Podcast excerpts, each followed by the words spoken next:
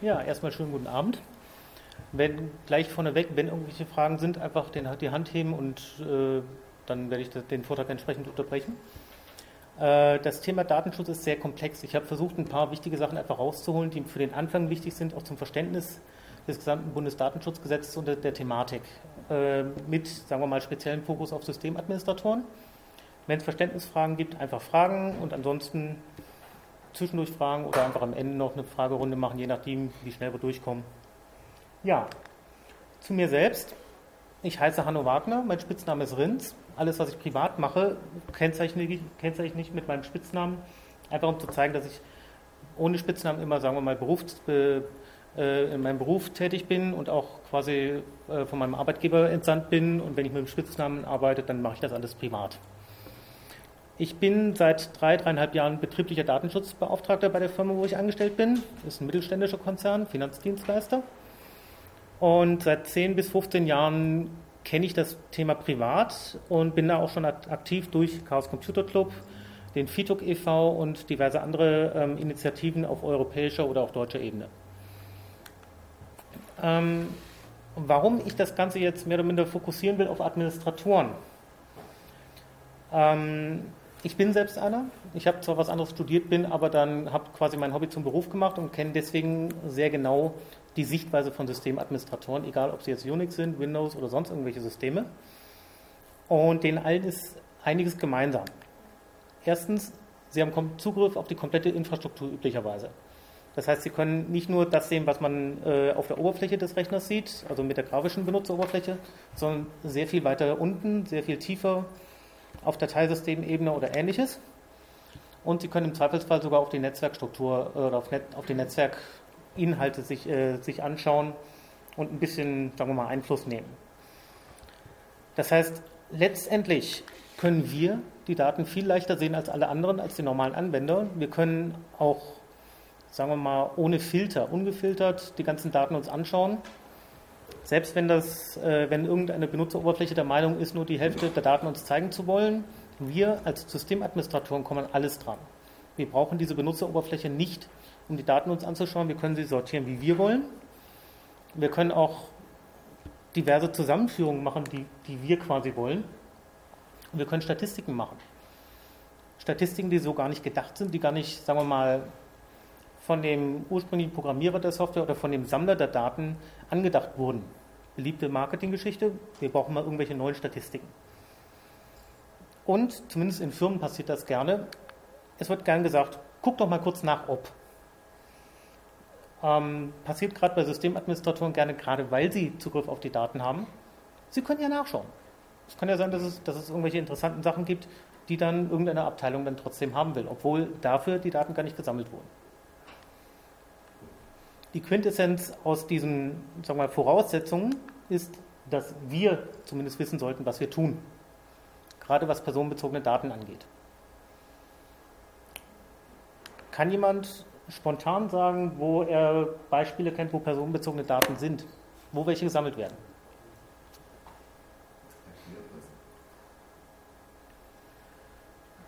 IP-Adressen ist jetzt ein interessantes Thema kann man als personenbezogen ansehen, muss man nicht.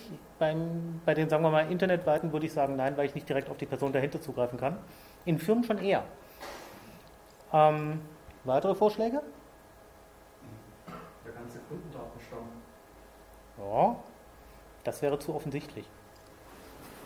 Und das ist das, was der Anwender denkt, sagen wir es so rum. Fangen wir mal einfach an. Wie wäre es mit Mail-Servern? Mhm. Da gibt es Empfängeradressen, Absenderadressen, eventuell Mail-Server zwischendurch, wo die Mail lang, geschickt wird. Aber schon die Mailadresse zeigt auf eine Person und ist damit ein personenbezogenes Datum. Beim Webserver-Log IP-Adresse zum Beispiel. Je nachdem, wie viel geloggt wird, können da auch Username und Passwort drinstehen. Zumindest bei Standard-Log-Systemen ist das auch oft so. Und wer sowas in der Firma nutzt, ein Proxy-Server, der kann vieles mitlesen. Der kann nicht nur sehen, welche IP-Adresse irgendwo sich was anschaut, sondern meistens auch den, den, Rechner dahinter oder den Benutzer dahinter und was diese Person sich dann anschaut. Da wird es dann interessant. Wir haben hier im Publikum jemanden, der einen Jugendschutzfilter betreibt. Cool. Kennenlernen. Jugendschutzfilter. Ähm, Software, die spezielle Inhalte herausbildet. Und da könnte man jetzt nachgucken, wer guckt sich was an. Und zwar speziell die interessanten Sachen, nicht alles, sondern da wird schon gefiltert. Ja, natürlich kann man das machen. Die Frage ist erstens, ist dieser äh, Jugendschutzfilter ein Zwangsfilter? Und wenn ja, wissen die Leute, was mitgelockt wird? Und ob wird mitgelockt, wenn jemand versucht, irgendwelche interessanten Sachen sich anzuschauen? Ja, ja. okay, klingt spannend, aber das können wir ja. gerne dann nachher mal durchdiskutieren, ob das. Also mich würde interessieren, ob der Landesdatenschützer da sagt, das ist okay. Ja. Da sagt er. Okay. Dann gibt es auch keine weiteren Diskussionen, das ist einfach so. Ist ein spezieller Ja, glaube ich. Weitere Beispiele, die mir zumindest mal noch ein bisschen eingefallen sind, einfach vom Firmenumfeld hauptsächlich. Was immer stärker wird, Active Directory in der Windows-Umgebung, weil man da sehr viele Berechtigungen vergeben kann, sehr komplex. Was aber auch heißt, dass alles letztendlich oder jede, jede ähm, Sache, die man macht, die zu einer Active Directory-Abfrage führt, mitgespeichert werden kann und damit auch verfolgt werden kann, was ein Benutzer macht, welche Programme er aufruft, welche Datenbanken er abfragt und sowas. Generell, wenn man jetzt nicht nur Windows sich anschaut, gilt das für das gesamte NIS und NIS Plus System als Authentisierung. LDAP, wofür auch immer man es nutzen will. Das heißt, alle diese Systeme, die zur Identifizierung und Authentisierung von Benutzern gebraucht werden, speichern natürlich, gerade personenbezogene Daten. Nicht nur den Usernamen, sondern auch, wann hat er sich eingeloggt, wann hat er sich eventuell ausgeloggt, hat er sich irgendwelche Laufwerke angeschaut oder solche Geschichten. Die werden einfach im Zweifelsfall alle mitgeloggt. Das, was zumindest bei uns auch oft passiert, ist, dass Datenbank-Logins äh, unabhängig von den, von den Benutzer-Logins sind. Das heißt, die Datenbanken haben eine eigene Authentisierung, die wird natürlich auch mitgeloggt, im Zweifelsfall. Da wird im Zweifelsfall auch mitgeloggt, was macht diese Person. Schlägt sie neue Tabellen an, löscht sie irgendwelche Tabellen oder solche Geschichten. Je nachdem, wie wichtig die Daten bei dieser Datenbank sind, wird sowas mitgeloggt. Und ich weiß nicht, bei wem das so ist, Fotos auf dem Firmenausweis? Gibt es durchaus. Da gibt es erstens die Fotos selber. Wenn die dann zufällig auf dem Netzlaufwerk gespeichert werden, könnte das interessant sein, so nach zehn Jahren diese Fotos wiederzufinden. Oder Fotos generell von Firmenfeiern, die natürlich auch personenbezogene Daten enthalten, natürlich die, die Person selber und möglichst nicht immer quasi veröffentlicht werden sollten. Muss man vorsichtig auszudrücken. So, das sind jetzt ganz grob einfach mal ein paar Beispiele, die mir so eingefallen sind, wo das Bundesdatenschutzgesetz oder generell der Datenschutz ähm, behandelt werden muss, erka äh, erkannt werden muss, dass da personenbezogene Daten sind und danach gehandelt werden muss. Dann stellt sich natürlich zum ersten Mal die Frage, was sind überhaupt personenbezogene Daten? Eine Definition davon gibt das Bundesdatenschutzgesetz. Und deswegen habe ich das einfach mal zitiert. Daten sind personenbezogen, wenn sie persönliche oder sachliche Verhältnisse beschreiben. Dabei muss nicht der Name der Person bekannt sein, es reicht die Bestimmungsmöglichkeit der Person. Das heißt, es muss noch nicht mal irgendwie Vorname oder Nachname gespeichert werden, es reicht die Haarfarbe, wenn die ausreichend ist, um die Person zu identifizieren. Ja, Beate wäre jetzt ein Paradebeispiel, gebe ich zu. oder auch Brillenträger, Nicht-Brillenträger, Glatze, sonst irgendwelche Merkmale, die einfach dafür sorgen, dass man eine Person eindeutig bestimmen kann. Das muss nicht der Name sein. Das kann auch Mitgliedsnummer sein, Personenkennziffer in der Firma oder sonst irgendwas. Was auch immer das ist. Das fand ich halt durchaus interessant, weil dieses, diese Abstraktion ist vielen nicht bewusst. Die meisten sagen, es wird erst sensibel, sobald man die, den Namen der Person hat. Es ist schon viel früher möglich. Gerade das, es ist schon viel früher möglich, eine Person zu identifizieren. Und deswegen setzt das Datenschutzgesetz recht, recht früh an. Nun gibt es verschiedene Arten personenbezogener Daten im Sinne der Sensibilität. Sagen wir es so rum. Es gibt einfache personenbezogene Daten. Das sind sowas wie Name, Vorname, Telefonnummer, Kontonummer, zählt zu den einfachen Daten, weil die größtenteils öffentlich sind und wenn die bekannt werden, ist es nicht schlimm, wenn nur diese Daten bekannt werden. Die meisten Leute wissen inzwischen, dass ich Hanno Wagner heiße.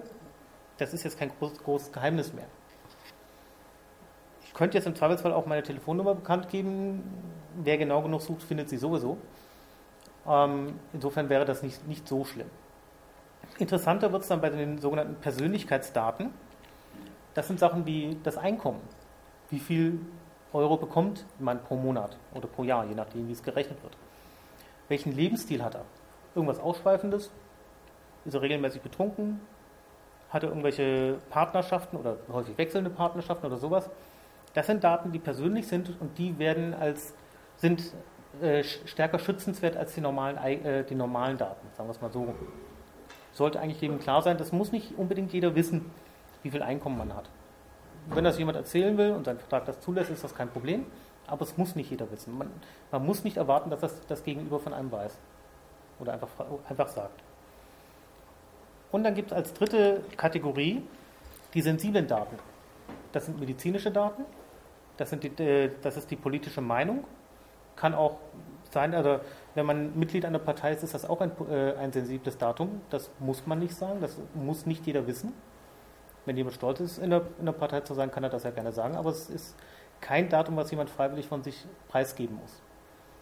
Diese sensiblen Daten sind auch besonders geschützt. Sie werden im Gesetz auch besonders behandelt. Das heißt, wer solche Daten sammeln will, muss ähm, bei der Speicherung, bei der Handhabung der Daten sehr genau aufpassen muss dann spezielle Maßnahmen haben, dass wirklich keine, äh, kein Unberechtigter diese Daten haben darf. Jetzt gibt es ein bisschen Theorie, weil ohne die Theorie kommen wir zumindest bei dem Thema noch eine Frage dahin? Oder? Gut. Ohne die Theorie kommen wir leider bei dem Thema nicht aus. Nämlich, welche, welche Gesetze gelten überhaupt? Oder welche Gesetze kümmern sich um den Datenschutz? Da gibt es das bekannteste, das ist das Bundesdatenschutzgesetz. Das ist letztendlich das Gesetz, was immer gilt. Das, wenn es nicht äh, näher definierte Gesetze gibt, die gleich noch kommen, dann gilt immer das Bundesdatenschutzgesetz und dessen, Regel, dessen Regeln sind letztendlich verbindlich. Äh, die letzte Änderung die aktuelle Fassung ist die Fassung äh, mit der Novellierung vom 1. September 2009 in der einige große Änderungen noch reinkamen. Unter anderem werden Arbeitnehmer definiert als eine bestimmte Personengruppe und es wird dazu zusätzlich muss gespeichert werden bei Daten, wo die Daten herkommen ähm, und ob eine Person zum Beispiel zustimmt, dass sie Informationen bekommt äh, von dem ähm, Speicherer der Daten bekommt oder nicht. Das ist ein deutlicher Schritt in Richtung ähm, Datenschutz für den Betroffenen, dass der mehr Rechte hat, dass der weiß, wo seine Daten gespeichert werden und wo die, wo die Quelle der Daten ist, woher die Daten also kommen.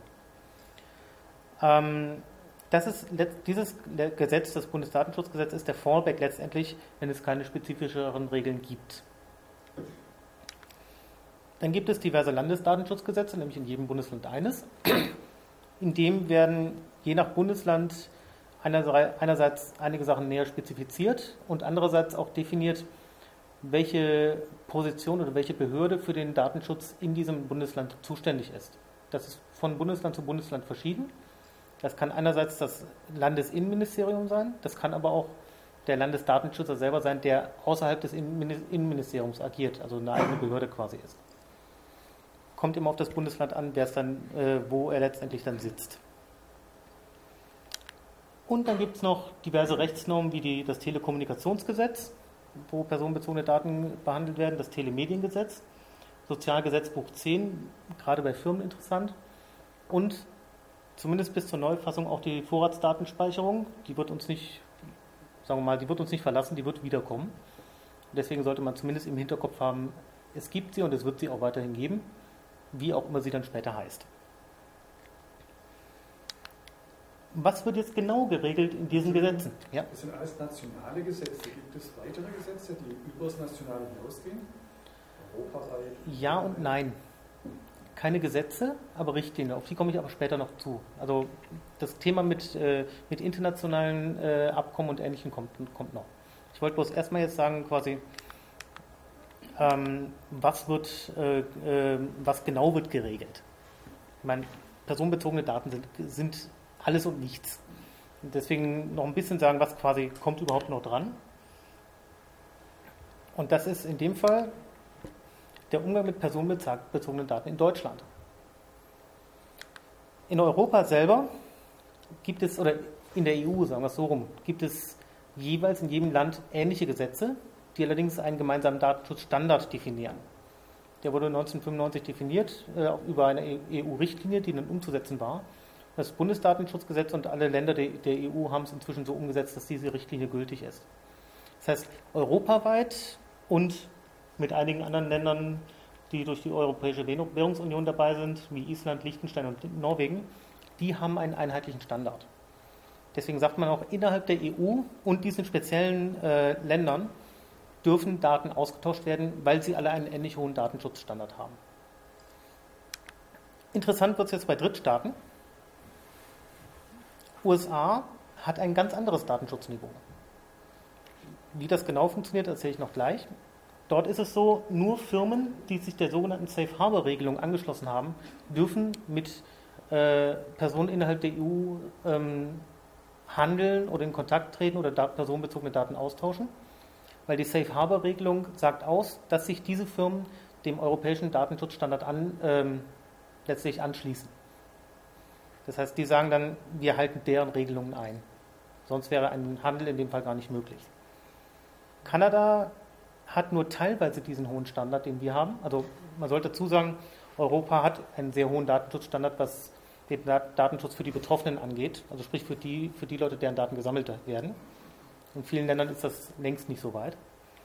Kanada hat es nur teilweise.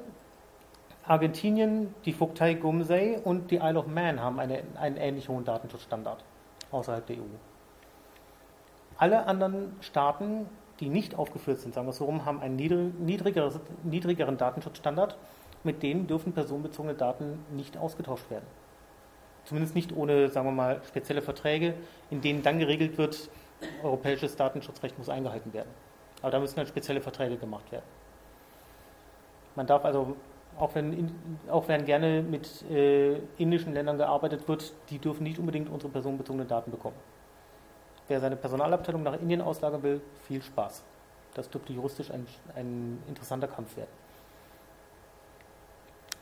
Zu dem Unterschied USA und Europa. Da gibt es einerseits das Problem des Besitzes der Daten. In Europa und gerade in Deutschland ist es so, dem Betroffenen selbst gehören seine Daten. Das heißt, selbst wenn eine Firma diese Daten speichert, gehören sie immer noch demjenigen, den sie beschreiben. Wenn eine Firma meine Daten speichert, dann sind es immer noch meine. Sie braucht diese Daten vielleicht, um mir irgendwelche Sachen zu schicken zum Beispiel, aber es sind trotzdem meine. Ich habe das Recht, diese Daten mir anzuschauen.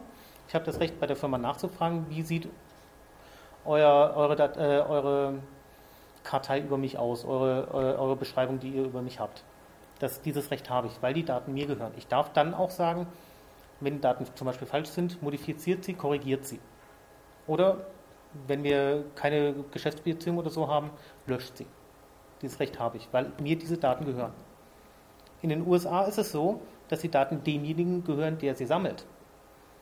Das heißt, ich als Betroffener habe gar keine Rechte mehr.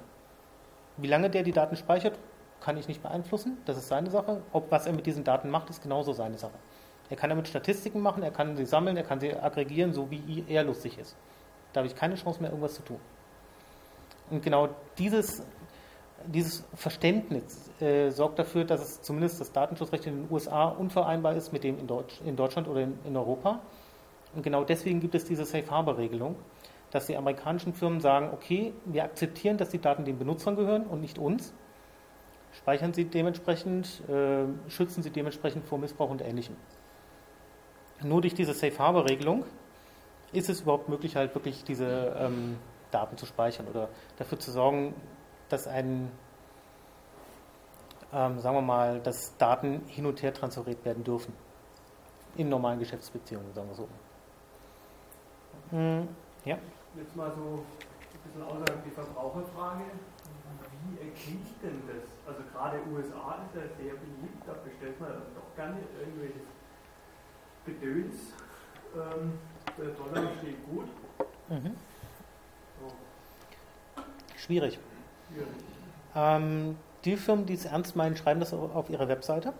Die sagen, wir haben uns der Safe Harbor Regelung angeschlossen und honorieren letztendlich die europäischen Datenschutzbestimmungen.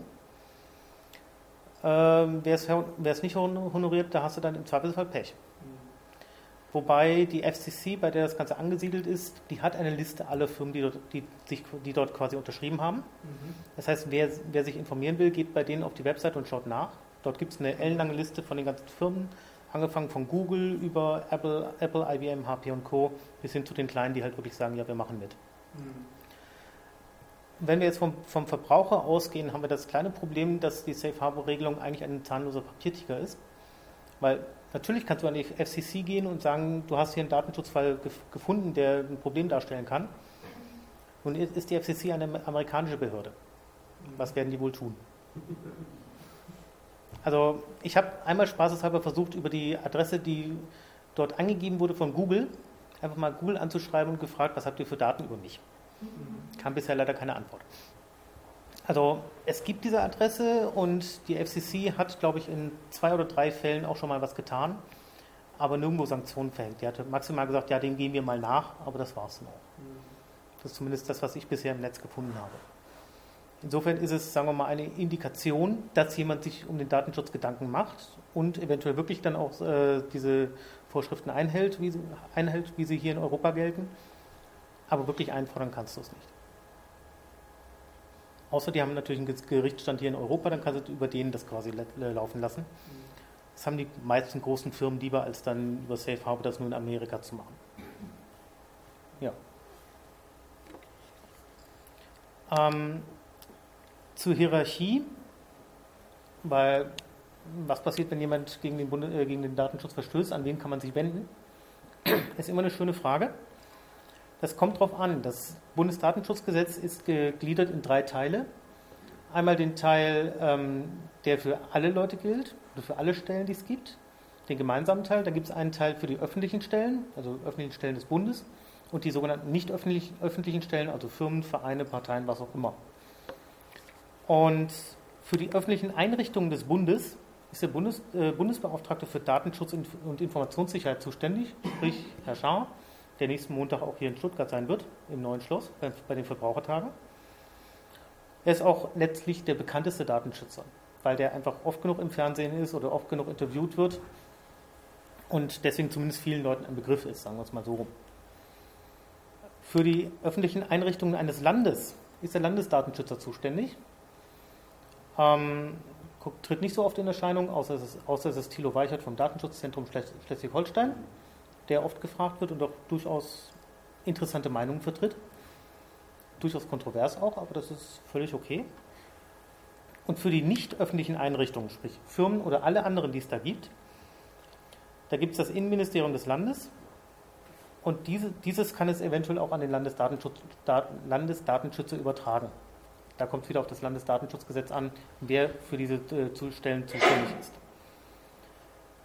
Ähm, je nachdem, wo quasi ein Datenschutzvorfall äh, anfällt, den man gefunden hat, wie auch immer, muss man sich halt dann an die entsprechenden Stellen wenden. Entweder den Landesdatenschützer, an das Innenministerium oder an den Bundesdatenschützer.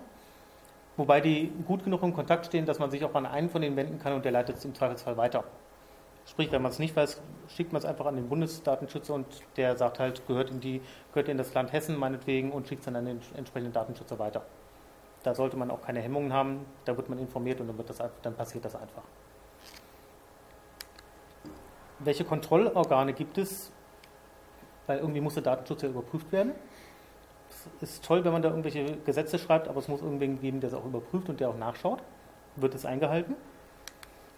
In Firmen oder Behörden gibt es den betrieblichen oder äh, bestellten Datenschutzbeauftragten. Das ist eine Person, die muss die Ausbildung zum Datenschutzbeauftragten gemacht haben, sprich, die muss die Befähigung, Befähigung haben, dieses Amt auch auszuüben. Dazu gehört das Bundesdatenschutzgesetz, nicht nur gelesen zu haben, sondern auch durchaus verstanden zu haben.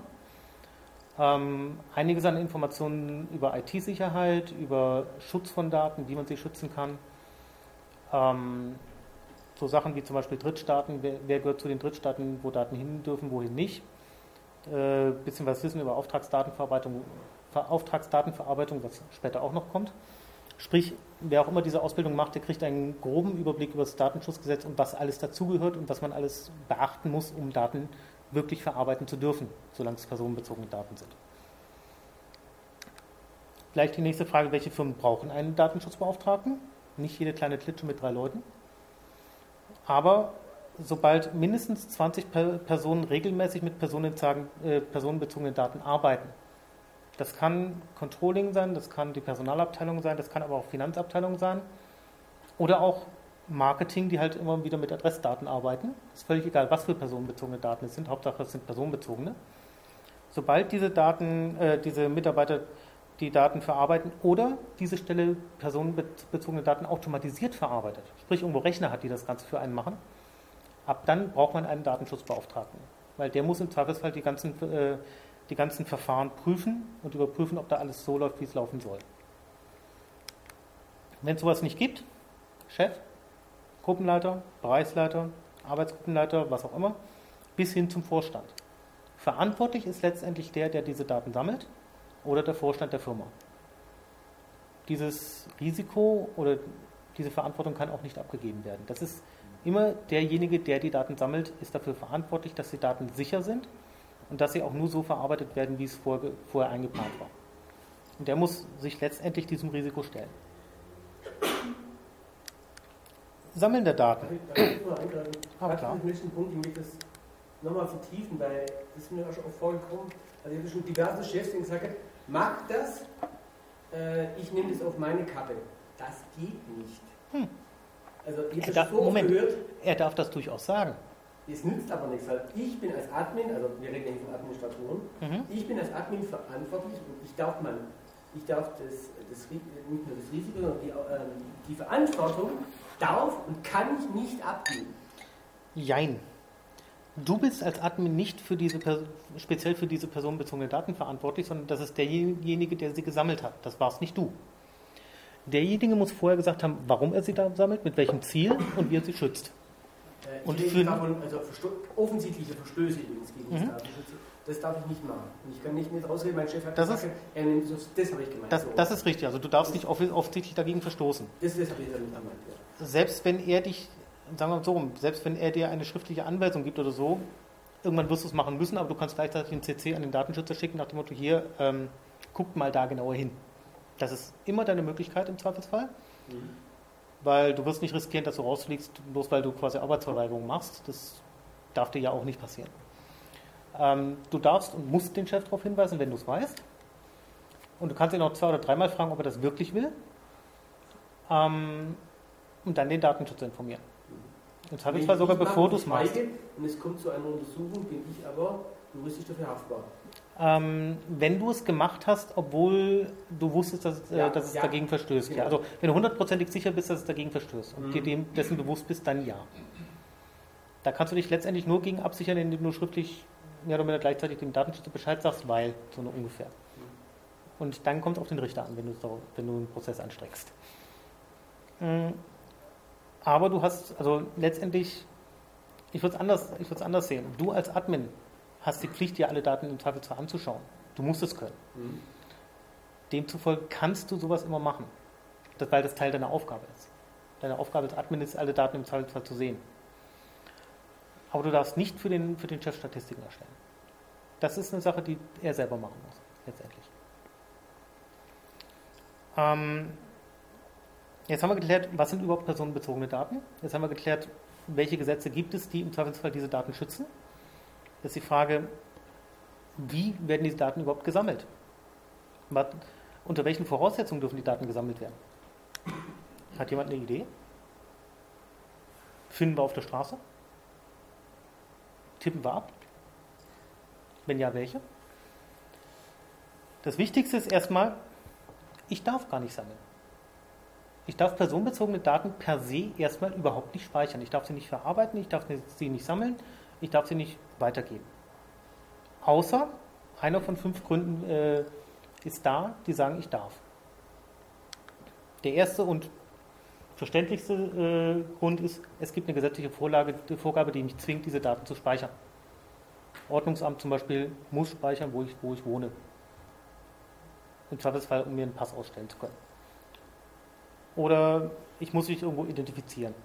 Dann dürfen Name und Vorname, müssen Name und Vorname gespeichert werden, weil das Gesetz sagt, muss so sein.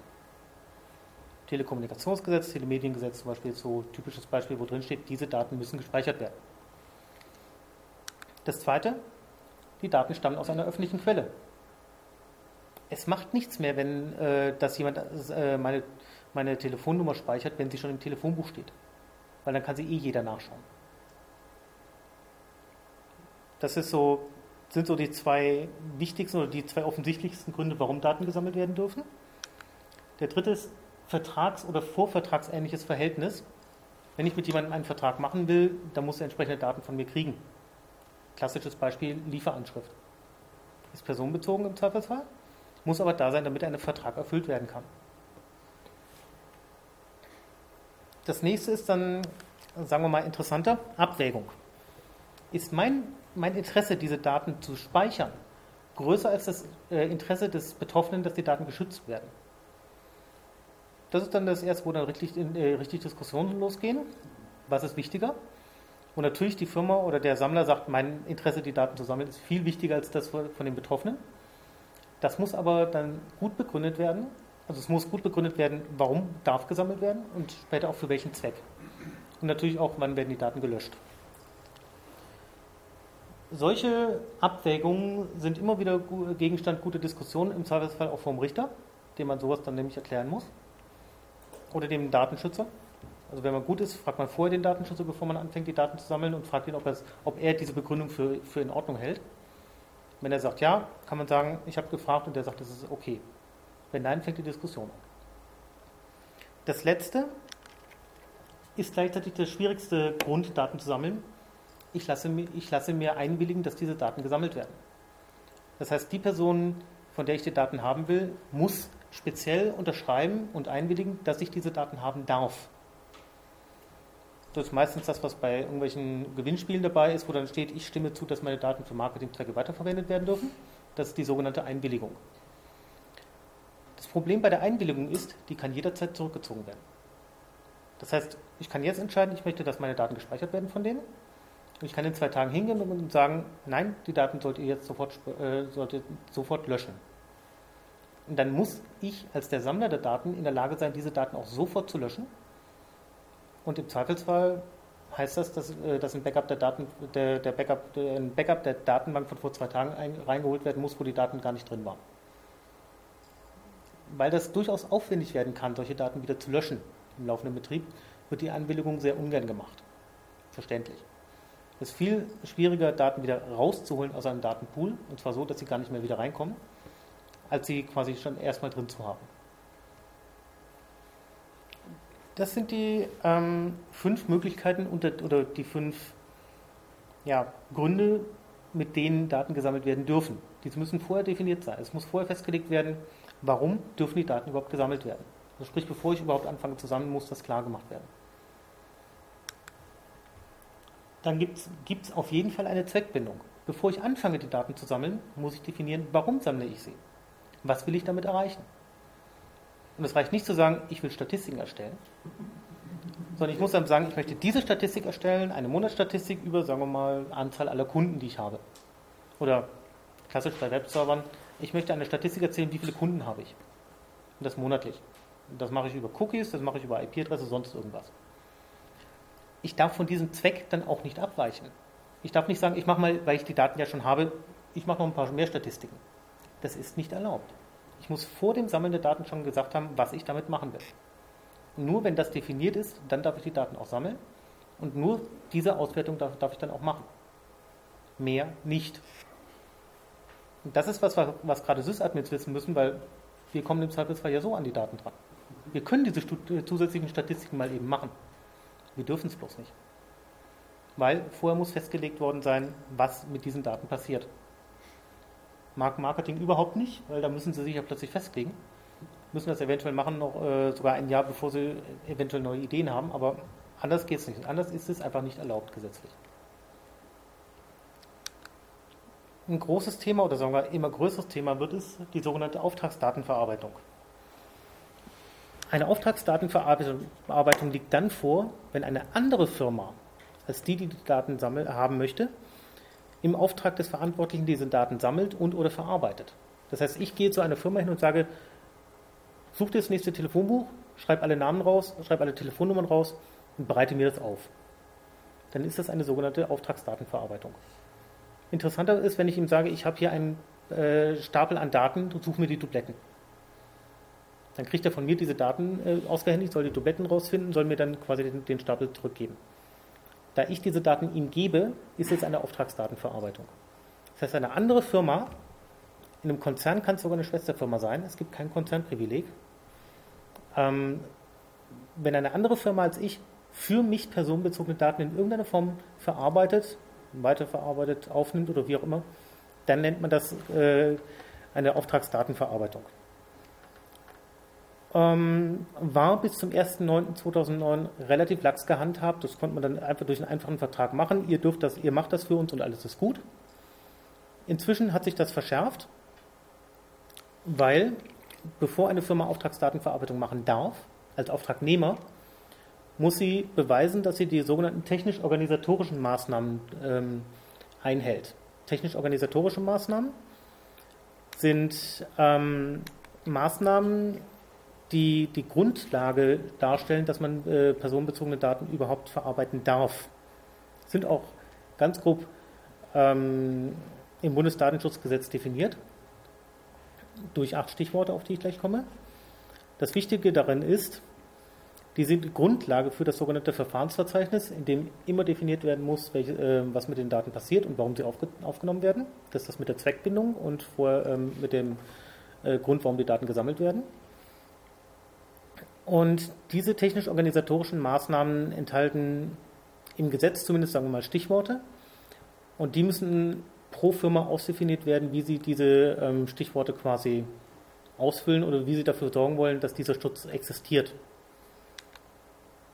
die sogenannten Maßnahmen, ich stelle sie jetzt mal einfach kurz vor, ist einmal der Zutrittsschutz. Damit ist gemeint, welche, welche Maßnahmen gibt es, damit eine, äh, eine unerlaubte Person nicht einfach ins Gebäude reinkommt. Das kann ein Schloss sein, das kann ein Wachdienst sein, das können Zutrittskarten sein, wie auch immer.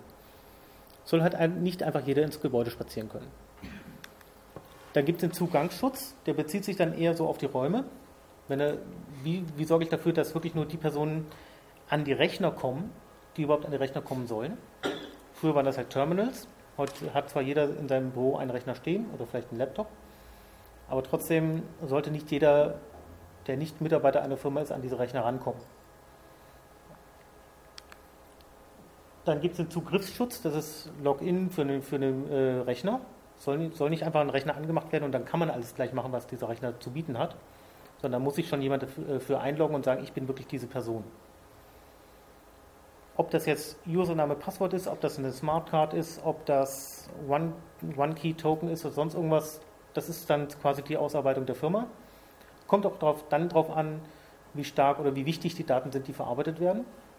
Wenn es nur Name, Vorname sind, reicht ein Username, Passwort. Wenn da, sagen wir mal, politische Meinung dabei ist, da sollte eventuell über One-Key-Token nachgedacht werden dass nicht jeder zufällig mal das Passwort mit aufschnappt und sagt, okay, das probiere ich jetzt mal aus. Dann hätten wir die Eingabekontrolle. Wie wird sichergestellt, dass nicht falsche Daten eingegeben werden? Gibt es eine Plausibilitätskontrolle? Gibt es entsprechende Möglichkeiten zu sagen, in ein Postleitzahlenfeld dürfen nur Zahlen von 0 bis 9 eingetragen werden und keine, keine, äh, keine Buchstaben oder ähnliches, so als einfache Version. Wenn es um Parteien geht, nicht, jede drei, äh, nicht jedes äh, drei, äh, drei Buchstaben-Synonym muss eine Partei darstellen oder solche Spielchen halt. Wie wird die Qualität der Daten quasi sichergestellt? Dass sie möglichst, möglichst hoch ist. Die sogenannte Weitergabekontrolle, wie wird sichergestellt, dass die Daten nicht weitergegeben werden? Wie wird dafür gesorgt, dass wenn jemand die Daten aus irgendeinem Grund sehen kann, er sie nicht rüberkopieren kann, ausdrucken kann, auf dem USB-Stick mitnehmen kann oder ähnliches? heutzutage durchaus ein Thema, wo auf einen kleinen USB-Stick die gesamte Volkszählung von 84 drauf passt. Also so die Datenmenge ungefähr. Ist gerade dann auch bei solchen Daten durchaus wichtig zu sehen, dass sowas von vornherein verhindert wird. Die sogenannte Auftragskontrolle heißt, dass ich als derjenige, der mit den Daten umgeht, weiß, warum sie gesammelt wurden und was das Ziel dieser, dieser Daten ist. Also sprich die Zweckbestimmung, die vorher definiert wurde welche Statistik darf erstellt werden, welche nicht. Das muss mir als derjenige, der es ausführt, bewusst sein. Muss mir auch gesagt werden letztendlich von meinem Chef. Verfügbarkeitskontrolle ist ein tolles Wort. Das heißt letztendlich Backup und Recovery. Sprich, wie, äh, wie sichere ich diese Daten? Wie spiele ich sie wieder ein?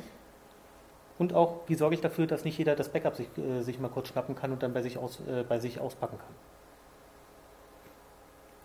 Und als letztes äh, volle, nee, letztes sogar, Chinese Walls. Wie sorge ich dafür, dass nicht jeder auf diese Daten zugreifen kann und selbst wenn dieselben Daten für verschiedene Sachen benutzt werden, dass nicht Mitarbeiter A beide Sachen machen kann, sondern auch sowas getrennt wird. Sprich, jeder Mitarbeiter darf nur die, darf nur die Sachen machen, für die er diese Daten braucht. Da darf nicht ein anderer Mitarbeiter äh, zufällig mal auch dieselben Statistiken machen. Diese Maßnahmen müssen, bevor man überhaupt äh, personenbezogene Daten verarbeitet, definiert sein und der Datenschutzbeauftragte muss sie letztendlich auch überprüfen. Er muss es auch bei, äh, wenn eine Auftragsdatenverarbeitung stattfindet, muss, das, muss er das auch bei der Firma, ähm, die diese Auftragsdatenverarbeitung machen soll.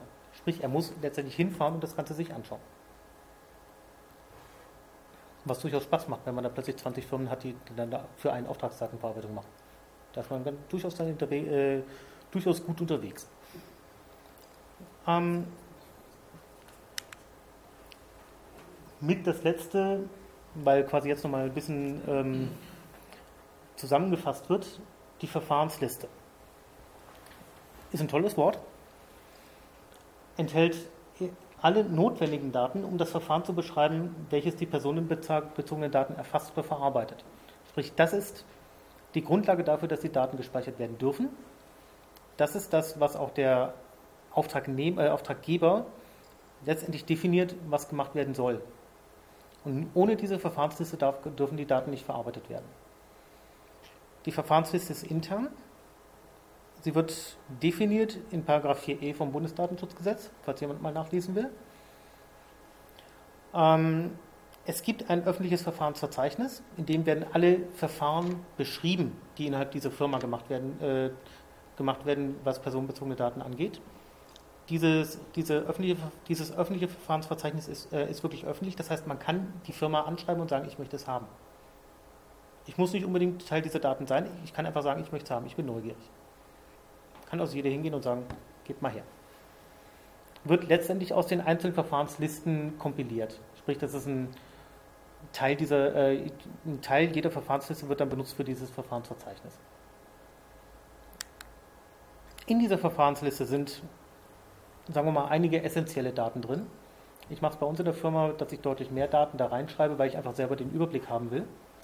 Aber es gehört mindestens dazu rein Name oder Firma der verantwortlichen Stelle. Sprich, welche Firma oder welche Stelle ist dafür verantwortlich, diese Daten zu sammeln.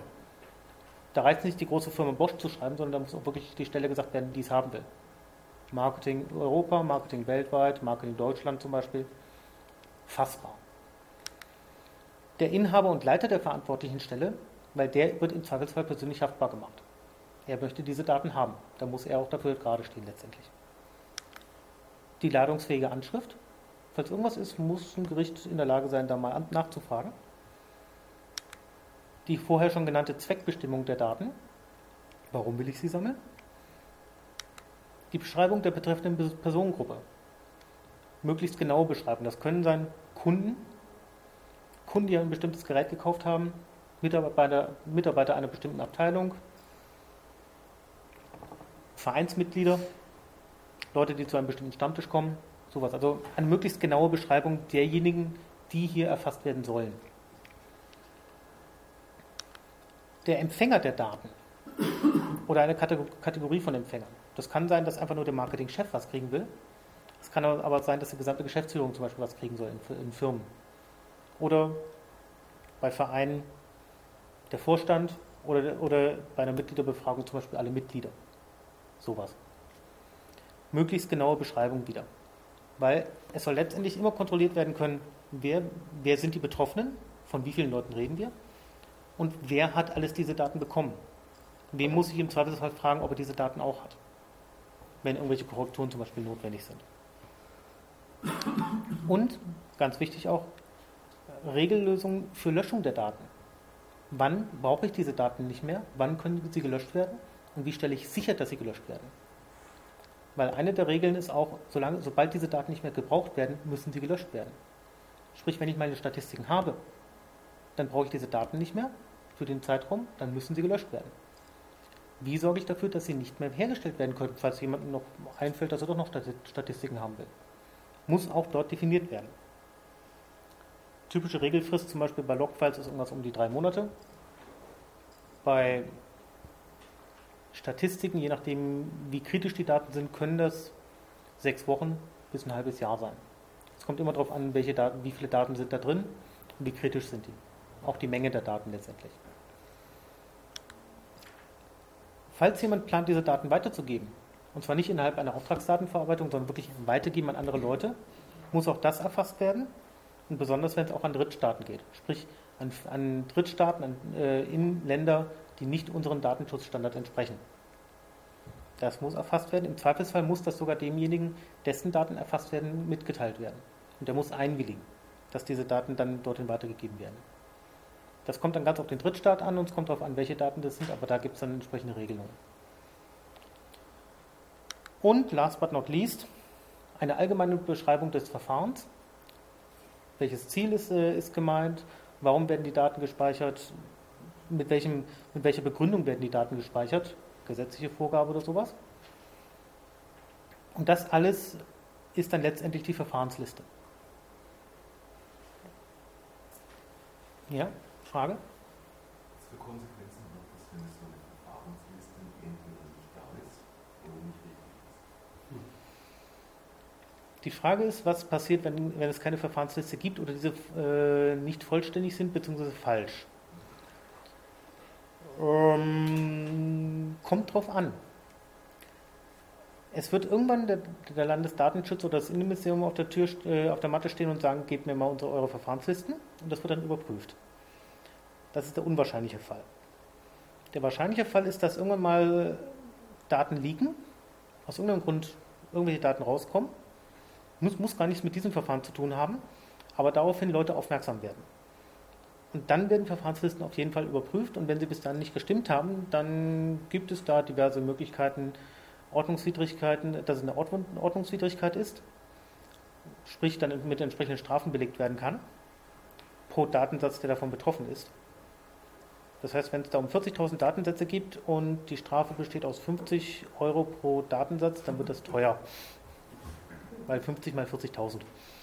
Wobei man immer auch sagen muss, dass Datenschutzverstöße relativ gering geahndet werden, wenn man es also genau nimmt. Also zum Beispiel Bespitzelung von Mitarbeitern in größeren deutschen Unternehmen und so, denen ist eigentlich gar nichts passiert. Ja und nein. Inzwischen ist es fieser. Inzwischen musst du nämlich, wenn was passiert, und es ist egal, ob da was geleakt ist oder ob quasi nur dagegen verstoßen wird, musst du dem Betroffenen Bescheid sagen. Wenn du das nicht kannst, musst du das mit, äh, mit ganzseitigen Anzeigen in Zeitungen machen und ähnlichem. Das heißt, du hast einen PR-GAU. Das tut dir nicht gut als Firma. Ähm, wenn du Bußgelder hast, die, sagen wir mal, an die Firma gehen und nicht an eine Person, dann wirst du zumindest bei Behörden oder staatlichen Stellen auf eine Art schwarze Liste gesetzt, dass du zum Beispiel auch keine Aufträge mehr von denen bekommst. Ab 200 D-Mark äh, Bußgeld geht das schon los, äh, Euro. Schon, aber Und- gesagt, wie die Bahn, die haben auch Mist gebaut, die Post hat Mist gebaut. Also nur um mal so die Relation zeigen. Also es gibt auch schon entsprechende Gegenbeispiele. Also ja, da, natürlich, aber wie gesagt, so, ähm, ja, die Bahn ist ein bundeseigenes Unternehmen. Von wem sollen die keine Aufträge mehr kriegen? Also, ja, aber wie gesagt, es tut sich was, aber im Grunde genommen also das Gesetz gibt entsprechende Sachen vor, sagen wir es mal Ja. vorsichtig. Du kannst bei nicht, äh, wenn quasi nur Sachen gefunden wurden, die nicht dem Verfahrenslisten entsprechen und noch nichts passiert ist, sagen wir es mal vorsichtig, dann kann es Bußgelder bis 50.000 Euro geben und wenn was passiert ist, bis 300.000 Euro pro Ja, Datensatz. Für eine kleine mittelständische Firma ist das natürlich ein GAU, aber wie gesagt, Genau, für Post oder Bahn ist das äh, pro Datensatz. pro Datensatz. Das heißt, dann wird es interessant. Deswegen meine ich so, das pro Datensatz ist in dem Fall wichtig, weil dann kann das richtig schön, schön hoch werden. Ähm, ansonsten, wie gesagt, Reputation kann ganz schnell ins, Bo äh, ins Bodenlose gehen bei sowas. Muss nicht, aber kann, je nachdem, wie es ausgeschlachtet wird. Und es haftet letztendlich derjenige, dessen, der, die- der für die Daten verantwortlich ist. Und ein Manager, dem hilft seine Versicherung in dem Fall nicht. Es gibt ja so diverse Managerversicherungen, die springen da nicht ein. Das heißt, derjenige sollte genau wissen, was er da tut. Und wenn er nicht dafür sorgt, dass, das Verfahren, dass die Verfahrensliste akut, äh, aktuell ist, dann hat er ein Problem. Wenn das gar keine existiert, ich glaube, da würde ich schon dem Landesdatenschützer Bescheid sagen, so nach dem Motto, hier, wir haben da ein Problem. Da sollten wir mal dringend was tun. Oder ihn fragen, was man tun kann. Das kann man auch anonym machen. Der ist nicht verpflichtet, irgendwem was zu erzählen. Im Gegenteil, es wurde sogar gerichtlich bestätigt, dass er nicht den Namen seines Informanten sagen muss. Das heißt, da kann man durchaus auch mal hinschreiben und sagen, das und das, entweder als hypothetischer Fall oder sagen, das und das habe ich gerade bei uns in der Firma gesehen. Das geht. Ganz konkret, welche deutsche Uni hat eine Verfahrensliste? Ich kenne keine. Von der Uni Düsseldorf weiß ich es, weil ich denjenigen kenne, der sie gerade, der sie erstellt hat. Von den anderen frag euren Datenschützer, ihr habt einen. Und der muss eine haben. Wenn der keine hat, hat der ein Problem. Also, nein, er hat auch ein Problem. Weil das Gesetz sagt auch, dass die, dass die Abteilungen ihm die Daten für die Verfahrensliste geben müssen und er muss nur zusammensammeln. Mhm.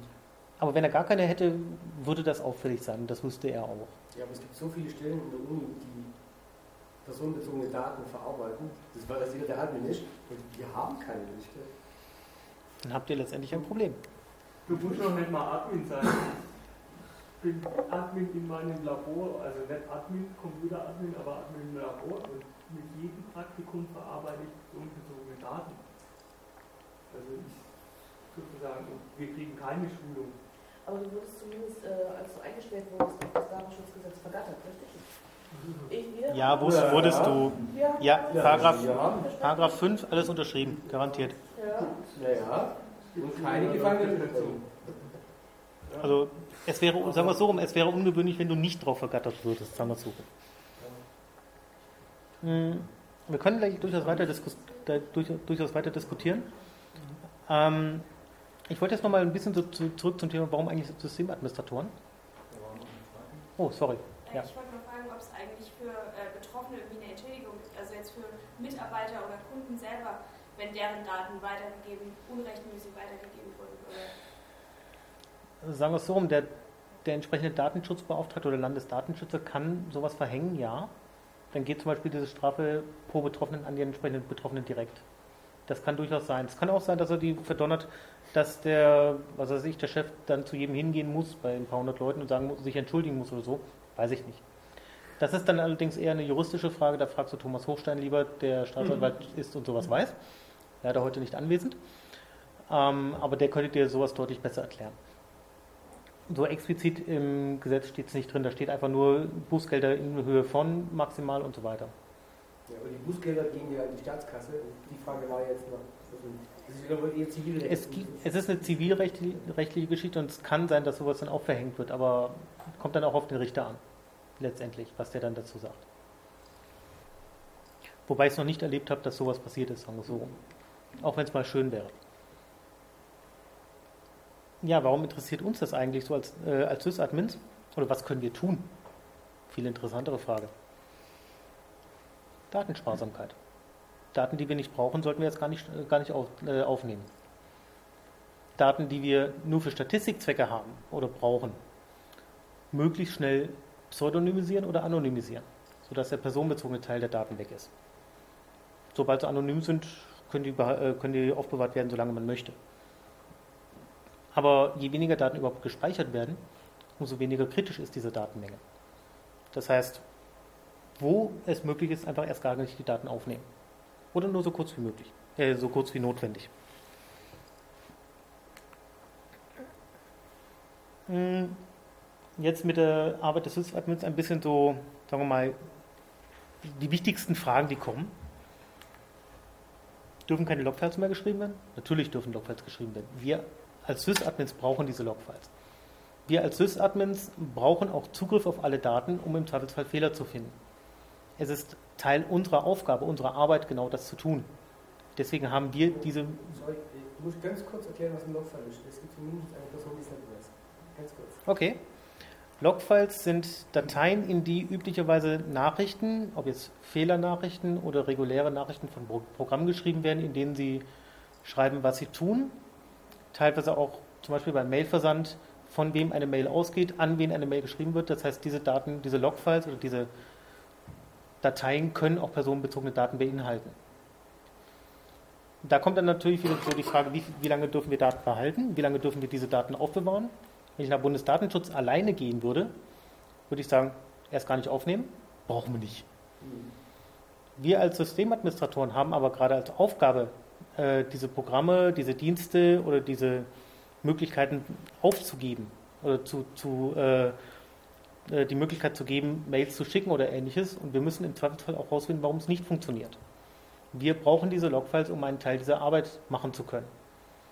Und wenn diese, wenn diese Logfiles auch personenbezogene Daten beinhalten, dann ist das notwendig. Für uns. Nicht für Marketing. Marketing darf diese Daten im Zweifelsfall nicht sehen. Wir brauchen sie für unsere Daten. Äh, wir, wir brauchen sie für unsere Arbeit. Genauso ist es bei Datenbanken. Wir dürfen im Zweifelsfall nachschauen. Wir dürfen alle Daten im Zweifelsfall anschauen, um zu gucken, ob alles funktioniert. Wir dürfen die Ergebnisse nicht weitergeben. Wir dürfen im Zweifelsfall sagen, ja, das, was ich sehe, heißt, die Daten sind alle da. Aber das heißt nicht, dass ich dem, dem Menschen, der anfragt, einfach diese Daten geben darf. Weil der ist letztendlich an seine Zweckbestimmung gebunden, während wir als Teil unserer Arbeit diese Daten trotzdem sehen dürfen. Auch wenn es die Zweckbestimmung generell gibt. Typische Aussage von Marketing, wir brauchen sie aber oder auch von wer auch immer jetzt der Geschäftsführung sagen muss, warum der Webserver wieder was Tolles ist. Wir müssen wissen, wie viele Kunden da waren. Wir müssen das auch zwei Jahre lang wissen. Wir müssen das zwei Jahre lang jeden Tag nachschauen können. Dann würde ich ihn als erstes mal fragen, warum braucht das so lange und reichen Ihnen da nicht anonyme oder pseudonymisierte Logfiles? Reicht es nicht zu wissen, in dem Monat waren es X, Y und Z Kunden in den entsprechenden Bereichen, weil diese Daten kann er ewig aufbewahren. Er kann nur nicht aufbewahren die einzelnen Daten, die dafür gesorgt haben, dass diese Statistiken generiert werden durften, äh, generiert wurden. Die Endergebnisse kann, kann er behalten. Die sind mir egal, weil da keine personenbezogenen Daten mehr drin sind. Die sind alle akkum äh, kumuliert. Auf, sagen wir mal, 10.400 Besucher hatten wir im Monat, waren durchschnittlich 30 Minuten da und die Daten sind nicht mehr personenbezogen. Die kann, er, die kann er auch gerne später weiterverwenden und irgendwelche Graphen draus bilden, wenn er denkt, dass er die braucht. Da habe ich dann auch als Datenschützer nichts dagegen. Ich habe was dagegen, dass er die ganzen Daten, die zu diesen Ergebnissen führten, so lange aufbewahren will. Weil das darf er nicht. Also das kenne ich zumindest so als das, als das größte Problem. Marketing will verschiedenste Analysen machen und weiß vorher noch gar nicht, was sie wollen. Sie dürfen es nicht durch die Zweckbestimmung. Wir dürfen oder wir können es. Deswegen kommen da oft immer diese Fragen, könnt ihr nicht mal das und das und das machen? Wo ich dann sage, nein. Also ich habe mir inzwischen angewöhnt, bei denen dann vorzufragen, ob sie das abgeklärt haben, ob sie eine entsprechende Verfahrensliste aufgeschrieben haben. Klammer auf, wenn, dann muss sie bei mir abgegeben werden, Klammer zu. Ähm, demzufolge kenne ich die Antwort üblicherweise. Ähm, und inzwischen rufen sie auch nicht mehr an und fragen, sondern sagen gleich, äh, können wir eine neue Verfahrensliste machen. Was dann nicht mehr rückwirkend gilt, aber ab sofort. Und inzwischen haben wir, sagen wir mal, ein Grundstück von Verfahrenslisten gebildet, die durchaus sinnvoll sind. Unter anderem, dass die, dass die ganzen Logfiles zum Beispiel nach einem Monat anonymisiert werden. Ab dann kann ich, kann ich alle Statistiken auch später fahren, die ich haben will. Sind die IP-Adressen halt weg. Mehr braucht man nicht. Keine Usernamen, keine IP-Adressen. Schon können Sie immer noch sehen, wie viele Hits die Leute hatten. Und das können Sie auch gerne in verschiedensten Zeiträumen sich, fahren, äh, sich machen. Auch ein beliebtes Thema Backup. Darf ich Backups machen? Darf ich Backup zurückspielen? Wenn da mir ein Teil der Daten verloren gegangen sind oder ein Teil der Daten gelöscht werden mussten durch, durch einen, den Rückzug einer Einwilligung, darf ich die Daten zurückspielen? Ist gemein, wird vom Gesetz nicht erfasst. Es gibt im Gesetz keinen direkten Bezug auf ein Backup oder entsprechende technische Maßnahmen. Es gibt zwar die, äh, die Verfügbarkeitsmaßnahme bei den technisch-organisatorischen Maßnahmen, aber nur um dafür zu sorgen, dass die Daten verfügbar sind, sobald ich sie brauche. Es wird davon ausgegangen, zumindest den, den Gesetzeskommentaren nach, dass es zu aufwendig ist, ein Backup einzuspielen, um dort quasi schon gelöschte Daten wieder herzuholen, als dass es sich lohnt, das zu tun. Das heißt, selbst wenn, oder sagen wir mal, wir haben nach sechs Wochen Daten gelöscht, nach drei Monaten kommt Marketing und sagt, wir brauchen die aber dringend. Dann wird gesagt, es ist vom Aufwand her zu teuer, ein Backup rauszuholen von, drei, von vor drei Monaten, dass diese Statistik gemacht werden muss. Und deswegen wird es nicht, nicht ex explizit im, im Gesetz erfasst. so wie ich es zumindest von Firmen her kenne, kommt es darauf an, wie alt das Backup-System ist. Neue Backup-Systeme können sowas schnell, aber da wissen die meisten, Admin, die meisten Admins inzwischen auch, dass sowas dann Geld kostet oder Arbeitszeit kostet und fragen dann nochmal den Chef, ob das wirklich gemacht werden soll. Das heißt, da gibt es dann meistens noch eine natürliche Hürde. Je größer die Firma, umso länger dauert sowas. Und umso mehr Hierarchieebenen gibt es und umso mehr Leute müssen dazu zustimmen, dass ein Backup zurückgespielt werden soll. Das ist da durchaus ein natürliches Hemmnis quasi. Ähnliches gilt für alle möglichen neuen Technologien, die es so gibt. USB-Sticks werden nicht direkt erfasst. CDs, DVDs, Blu-rays, was auch immer da sein kann. Ähm, optische, äh, andere optische Medien kenne ich bisher noch nicht. Holographische gibt es zwar auch schon, aber sowas wird einfach im Gesetz nicht erfasst. Es wird gesagt, es muss, es muss möglich sein, die Daten äh, verfügbar zu halten. Es muss dafür gesorgt werden, dass sie nicht weitergegeben werden. Egal über welche, über welche Ebene das gemacht wird, ob das ausgedruckt wird, ob es äh, gebrannt wird oder sonst irgendwas. Hm, so technisch wird einfach eingesetzt in dem Fall nicht. Was auch ganz gut ist, weil die Technik meistens schneller ist als die Gesetze, so wie wir es zumindest bisher kennen. Insofern das Gesetz eh immer hinterher hinken würde. Ja, ich bin dann soweit fertig mit dem Vortrag. Habe wahrscheinlich jetzt alle erschlagen mit der ganzen Theorie, die da war. Gibt es Fragen? Gut, fangen wir an. Also, folgendes Szenario jetzt einfach. Ich bin gerade im Verein tätig. Sagen wir so, Kassenprüfer gibt es dort nicht. Das wird jetzt erst eingeführt. Mhm. Also, auf diesem Stand. Gibt es einen Schatzmeister? Ja, aber das Konto ist dementsprechend auch. Mhm. Okay. Gut. Und da will ich jetzt einfach einen Server einrichten, unter anderem Mitgliederdatenbank, dass man die Mitgliederverwaltung machen kann. Denn bis jetzt gibt es ja noch gar nichts in diese Richtung, deswegen gibt es auch keine Mitgliedsbeiträge.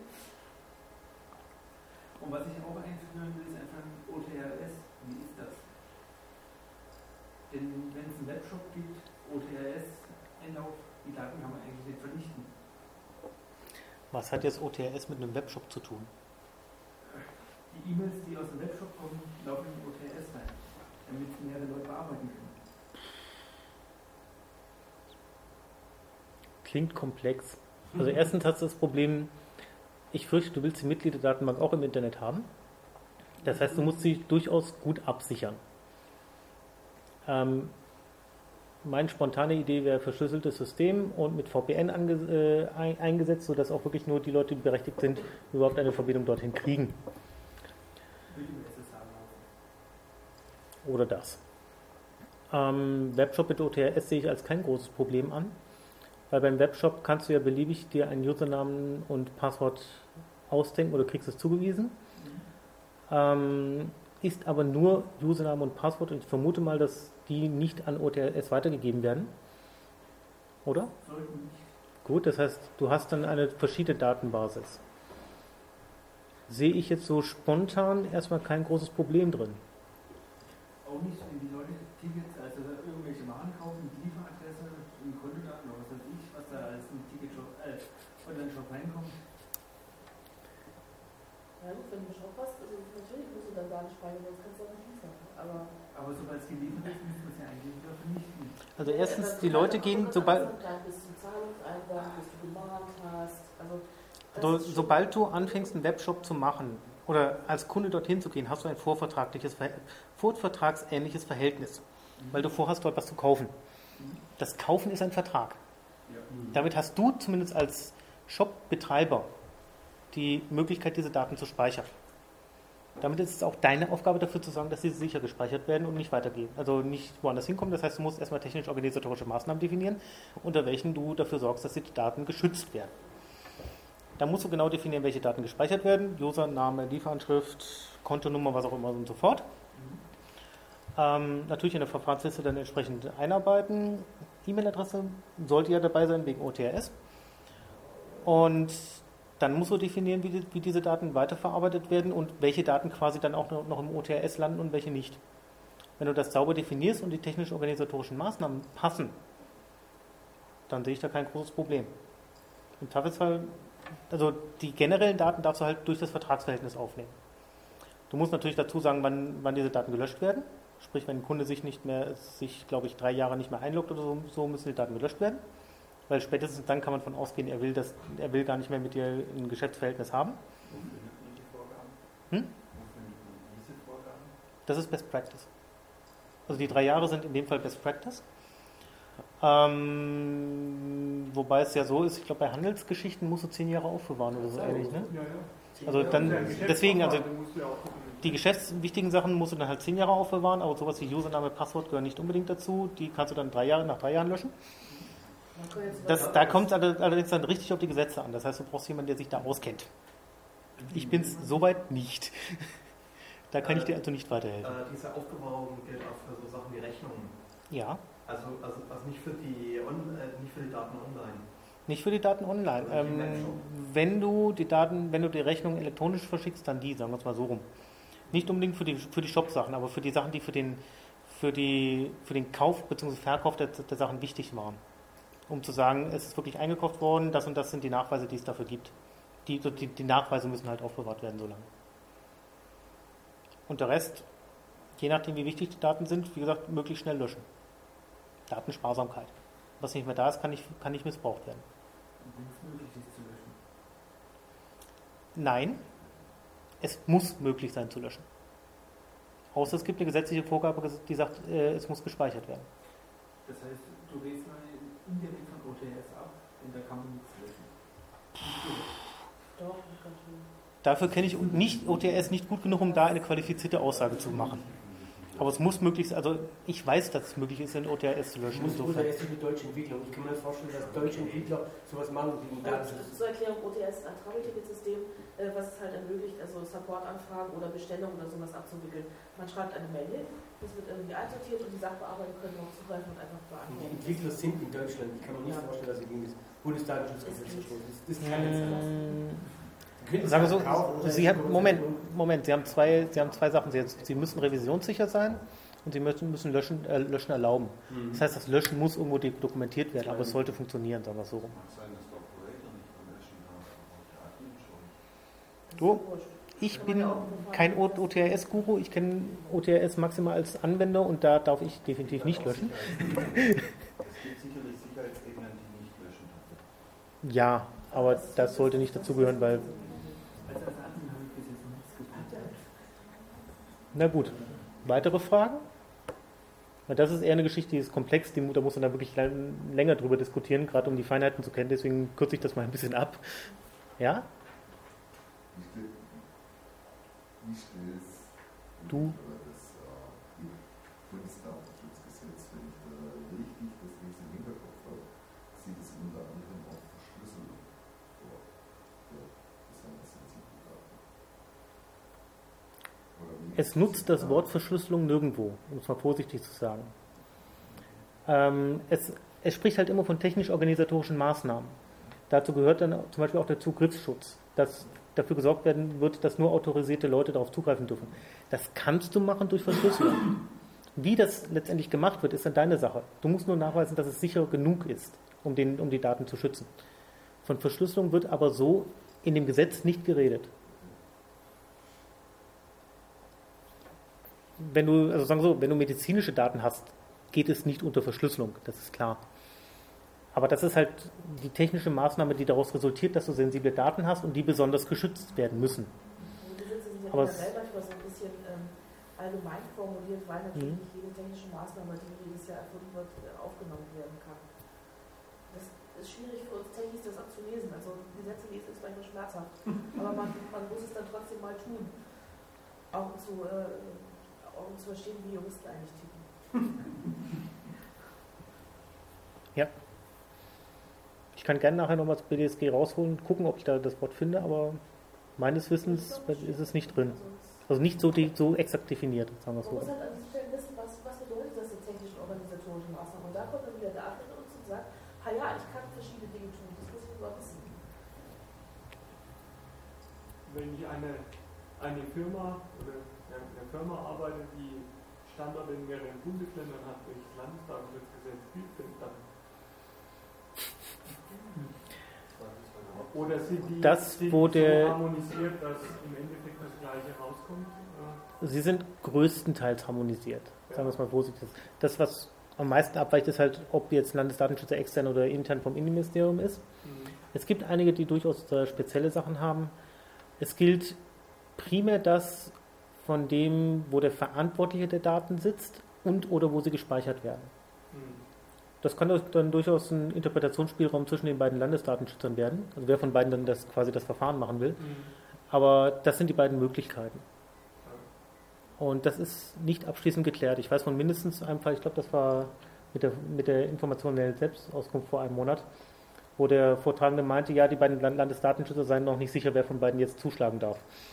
So ungefähr, weil an der einen Stelle ist die Firma, an der anderen Stelle wird gespeichert. Mhm. Bei Cloud Computing wird es dann richtig interessant. Genau. Wenn nämlich die Firma mehrere Standorte hat, und zwar außerhalb sogar von Europa. Dann ist erstmal die Frage, dürfen die Daten dort überhaupt gespeichert werden? Und das Mhm. macht dann noch viel mehr Spaß, wenn du solche Fragen dann nämlich stellst. Weil so viele, so viele Firmen jetzt auf Cloud Computing gehen wollen, wird das ein spannendes Thema. Vor nicht allzu langer Zeit wurden mehrere Universitäten verboten, mit solchen Firmen zu kooperieren. Kein Wunder. Und die hatten vor, große Dinge outzusourcen und die Rennen sind uns leider laut vom Minister. Kein Wunder. Ja. Wenn keine weiteren direkten Fragen sind, freue ich mich erstmal, dass alle so lange durchgehalten haben. Wenn es weitere Fragen sind, meine Mailadresse steht da. Den Vortrag werde ich auch, ich denke mal eher morgen, dann auch auf die Webseiten vom CCCS legen. Das heißt, da kann er dann auch runtergeladen werden. Der Audiomitschnitt wird freundlicherweise von der Bibliothek zur Verfügung gestellt, wenn ich, wenn ich das richtig weiß. Und ich werde noch ein bisschen hier sein. Wer möchte, kann gerne noch kommen.